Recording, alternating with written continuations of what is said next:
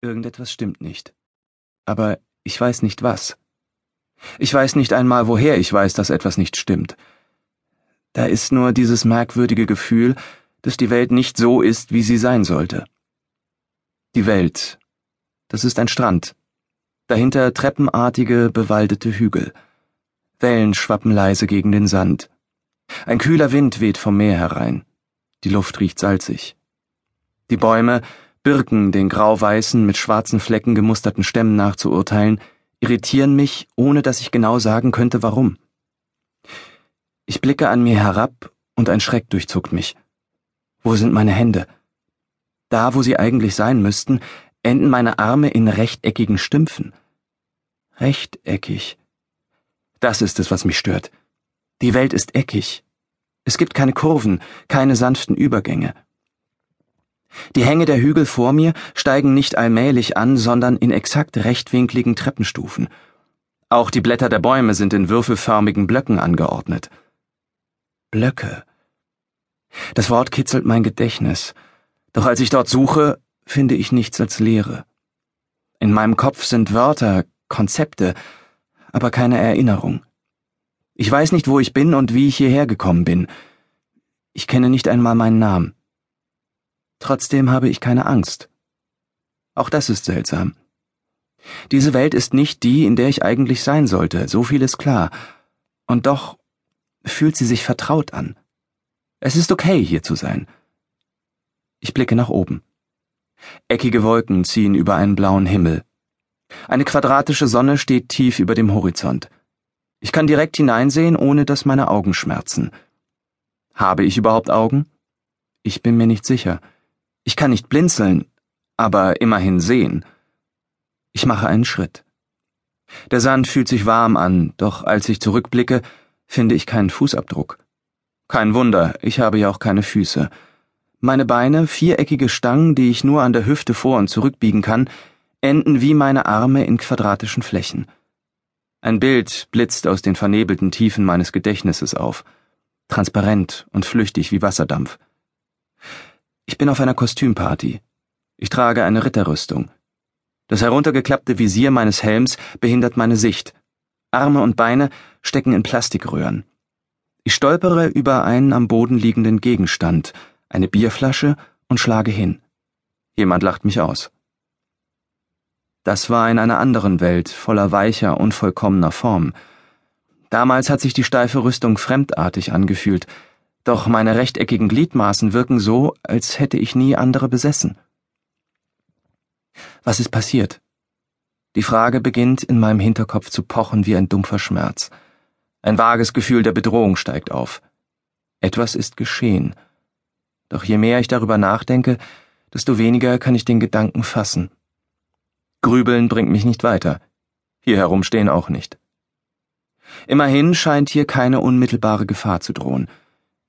Ich gehe ein paar Schritte den Strand entlang, dann hopse ich eine der Stufen hoch auf einen grünen Untergrund, der aussieht wie in fleckigen Grüntönen bemaltes Gummi. Soll das Gras darstellen? Das Hopsen geht ganz leicht, fast als wäre ich schwerelos. Doch ich falle immer wieder auf den Boden zurück. Fliegen kann ich nicht. Ich wandere unter Würfelbäumen hindurch, als ich vor mir eine Bewegung wahrnehme. Etwas huscht durch die Schatten der Bäume. Ich gehe darauf zu und erblicke eine Art weiße Kiste mit viereckigen Säulenbeinen. An einem Ende befindet sich ein kleinerer Würfel, dessen Front mit quadratischen Flecken in braun, rosa, weiß und schwarz bemalt ist. Die Pupillen der Augen, falls die schwarzen und weißen Kästen Augen sind, scheinen in zwei verschiedene Richtungen zu glotzen. Das sieht ziemlich lächerlich aus, aber mir ist nicht nach Lachen zumute. Ich bin mir nicht sicher, was ich da vor mir habe, bis das Ding Mäh macht. Ein eindeutig scharfiger Laut. Es dreht den Würfelkopf kurz in meine Richtung, wendet sich um und stapft davon, wobei es ein weiteres Mal verdrossen blökt. In dieser Welt gibt es also noch andere Bewohner, wenn sie auch ein bisschen unfertig wirken.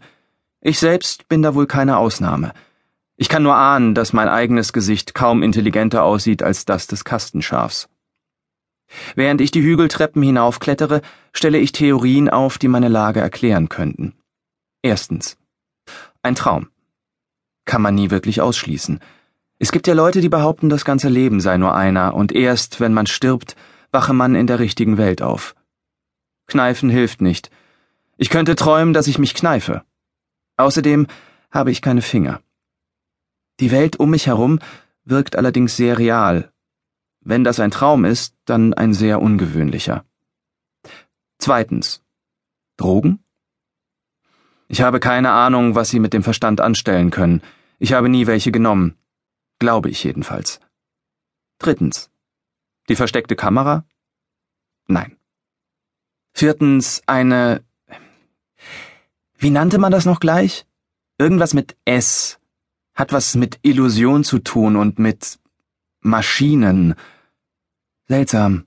Die Wörter scheinen von meinem Geist regelrecht in die hintersten Ecken meines Bewusstseins zu flüchten. Es ist, als sei da etwas in mir, das mich daran hindern will, klar zu sehen. Unwillkürlich versuche ich, mein Gesicht anzufassen, nach etwas zu tasten, das vielleicht vor meinen Augen befestigt ist, mir den Blick auf die Wirklichkeit versperrt. Aber ohne Hände ist das schwierig. Fünftens. Vielleicht ist ja alles um mich herum ganz real, und etwas Merkwürdiges ist mit der Welt passiert. Ein schiefgegangenes Experiment am Kernforschungszentrum CERN, ein physikalisches Phänomen, das die bekannten Naturgesetze außer Kraft setzt und alles in Würfel verwandelt, was vorher anders war. Okay, ich verstehe nichts von Physik und das klingt wirklich ziemlich unwahrscheinlich. Andererseits habe ich mal gelesen, dass die Wissenschaftler nicht wissen, woraus 70 Prozent der Materie im Universum besteht. Aus Würfeln vielleicht? Spekulieren bringt mich nicht weiter.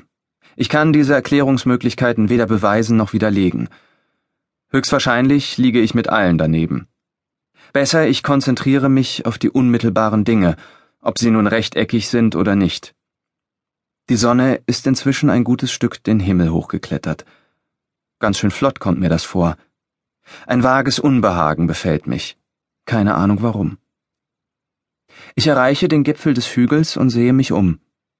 Links erstreckt sich eine sandige Wüste mit einzelnen Würfelkakteen, dahinter erhebt sich ein Gebirge mit absurd steilen Felshängen. Rechts setzt sich der Wald fort, bevor in der Ferne die Bäume ausdünnen und das Gelände in etwas übergeht, das wie eine Grasebene aussieht. Dort laufen eine Menge Kastenwesen herum, schwarz-weiß gefleckte, die ich unzweifelhaft als Kühe einordnen kann, und rosafarbene Schweine. Ich beschließe, die Wüste in Richtung des Gebirges zu durchqueren. Von einem der Gipfel habe ich bestimmt eine noch bessere Aussicht. Ich bin nicht sicher, wonach ich eigentlich suche. Einem Ausgang vielleicht? Aber woraus? Und wohin sollte er führen? Wieder diese sinnlosen Gedanken, die sich so schnell im Kreis drehen, dass mir übel wird. Ich verdränge sie und setze einfach einen Fuß vor den anderen, bildlich gesprochen, denn Füße habe ich ja nicht. Am Rand der Wüste begegnet mir ein weiteres Wesen. Es ist wesentlich kleiner als das Schaf. Sein würfelförmiger weißer Körper steht auf zwei dürren Beinchen. Der Kopf hat vorn eine Art rechteckigen Entenschnabel, aus dem eine rote Zunge herauszuhängen scheint. Das Geräusch, das es von sich gibt, ähnelt allerdings eher dem Gackern eines Huhns. Als ich mich ihm nähere, hüpft das Wesen davon. Doch es lässt etwas zurück. Ein Ei. Es ist das erste nicht rechteckige Objekt, das ich in dieser Welt entdecke. Das stimmt mich hoffnungsvoll.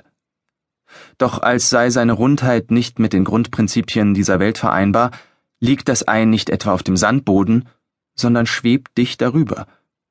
Ich mache einen Schritt darauf zu, um das Phänomen genauer zu betrachten. Da geschieht etwas Merkwürdiges. Es macht plopp und das Ei verschwindet wie eine geplatzte Seifenblase. Ich sehe mich verwirrt um. Ein paar Blöcke entfernt steht das Huhn und sieht mich an, als mache es mir Vorwürfe, weil ich nicht vorsichtig genug mit seinem Nachwuchs umgegangen bin. Das Ei hat sich nicht in Luft aufgelöst. Das spüre ich. Es ist noch da. Es ist in mir. Nicht in dem Sinn, dass ich es verschluckt hätte oder so. Es ist eher ein Gedanke. Wenn ich die Welt um mich herum ausblende und mich auf mein Inneres konzentriere, sehe ich es ganz deutlich vor mir. Und da ist noch etwas. Ein Kastenmännchen mit einem türkisblauen Oberkörper, dunkelblauen Beinen und einem schielenden Gesicht, das dem des Schafs an Dümmlichkeit